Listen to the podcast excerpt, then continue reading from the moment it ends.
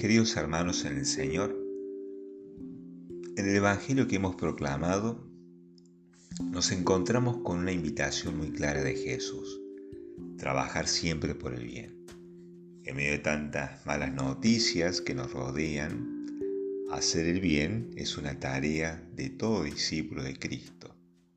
Y al seguirlo como iglesia, esa tarea la realizamos en comunidad.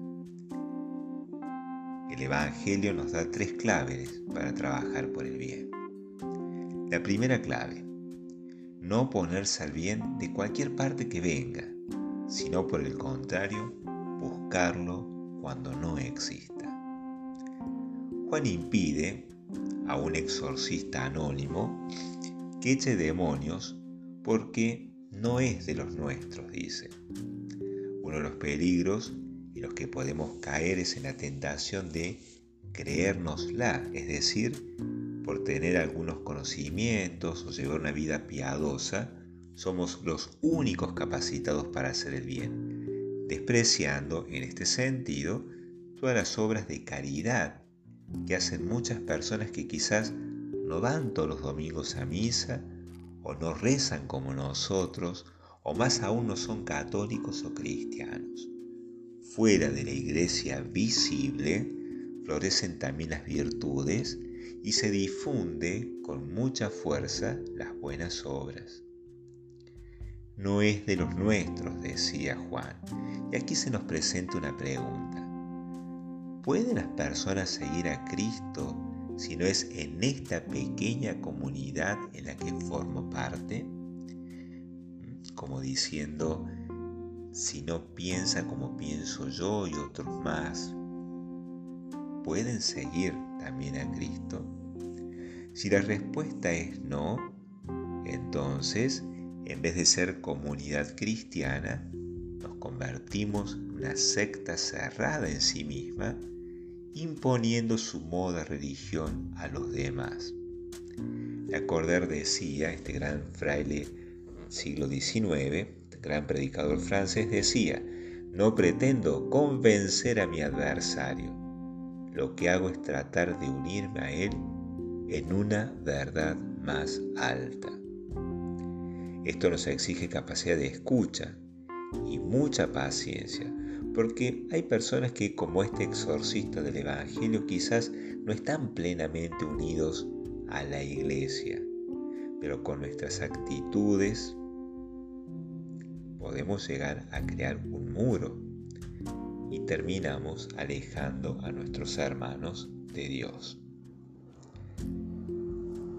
La primera recomendación entonces del Evangelio es tener como, como un espíritu de apertura para poder ver también el bien que viene de otros hermanos que quizá no están plenamente unidos a Dios y trabajar para que se unan plenamente a Dios. La segunda idea de este trabajar por el bien. El bien para ser tal debe unirnos más plenamente con Dios. Ciertamente estamos inmersos en un mundo muy materialista que hace, de que hace que nuestra mirada esté centrada únicamente en los bienes materiales. Nos cuesta levantar la mirada al cielo y contemplar aquellos bienes espirituales que Dios quiere regalar a los que se los piden con fe y están dispuestos a alejarse de todos los obstáculos que impiden una comunión más plena con el Señor. En este sentido Jesús le dice a sus discípulos, si tu ojo, tu pie o tu mano son ocasión de pecado, arráncalos para que puedas entrar en el cielo.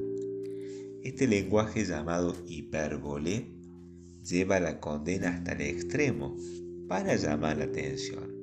Y más allá de la lectura literal del texto que puede parecer dura, hay una lectura espiritual que lejos de endulzarlo al mensaje, lo lleva a una radicalidad mayor. Con nuestros pies y manos nos hacemos de los bienes necesarios para subsistir. En este sentido, el cortarse un pie o cortarse una mano también lo podemos leer como un vivir sin perseguir desordenadamente esa base de seguridades terrenas, sino vivir de ese santo vacío que únicamente Dios puede llenar. El ojo que Cristo invita a vaciar no representa acaso nuestras previsiones, nuestros conocimientos, nuestros cálculos, nuestra capacidad de juicio. Es de allí que tenemos que arrojar todo eso y vivir de la pura fe, vivir únicamente de la verdad impenetrable de las paradojas del Señor. Dios tiene una manera de hacer las cosas que nos sorprende. Tenemos que dejarnos sorprender por el Señor. El apóstol Santiago tiene palabras muy duras contra esta cultura materialista que hace de la injusticia su estilo de vida y trabajan para conseguir riquezas que se echan a perder. Y les dice, ustedes ricos lloran, lloren y giman por las desgracias que les va a sobrevivir. En este sentido, la generosidad como estilo de vida nos permite compartir los bienes materiales para hacernos acreedores de los bienes celestiales. Y la tercera idea para trabajar por el bien que podemos reflexionar del Evangelio de este domingo es que el Señor no abandona a quienes trabajan por el bien.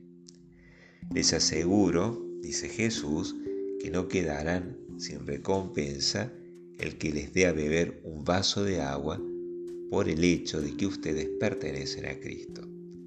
Toda comunidad vive del anuncio del Evangelio y en esa comunidad hay algunos elegidos por el Señor para anunciar más específicamente la buena noticia. Son misioneros que reciben de la iglesia el mandato para evangelizar. Y el Señor nos asegura que apoyar espiritualmente y materialmente estas iniciativas reciben una recompensa divina, incluso con el simple gesto de dar un vaso de agua si se hace por amor. En el fondo, el misionero es como Cristo que visita una casa al que se quiere recibir como Marta y María, sirviéndole y escuchándole. Pero también, mis queridos hermanos, no estamos exentos de ser secuaces del demonio que trabajan por el mal en vez de ser seguidores de Cristo que trabajan por el bien.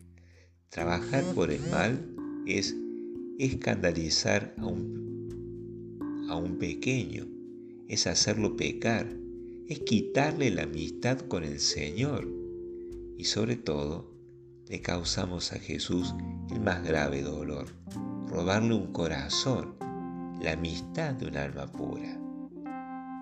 Dejamos de ser como ese Jesús que visita un hogar para ser representantes del diablo, del que divide. Porque así como el bien es difusivo de sí mismo, los pecados también se van enlazando y escribiendo el argumento de la historia maldita, engrosando lo que Orígenes, este gran padre de la iglesia, llamaba el cuerpo del diablo. ¿no? Fíjense, hay una historia de la salvación, pero también una historia maldita, que se va escribiendo con todos esos pecados que se van cometiendo a través del tiempo. A veces lamentablemente tenemos tan naturalizado el pecado que nos cuesta discernir el bien del mal. Por eso el Señor usa una condena fuerte. Si alguien llegara a escandalizar a uno de estos pequeños que tienen fe, sería preferible para él que le ataran al cuello una piedra de moler y lo arrojaran al mar.